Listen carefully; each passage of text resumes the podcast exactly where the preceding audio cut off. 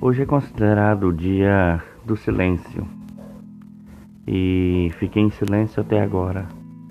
Um tempo de meditação na palavra do Senhor, a só. O nosso devocional de hoje é isso: que você possa fazer um jejum de televisão, de celular, de certas coisas que tiram a sua atenção da presença de Deus e medite na sua infinita misericórdia e graça. Contemple o teu Criador, o nosso Criador, o nosso Pai. Que o Senhor te abençoe.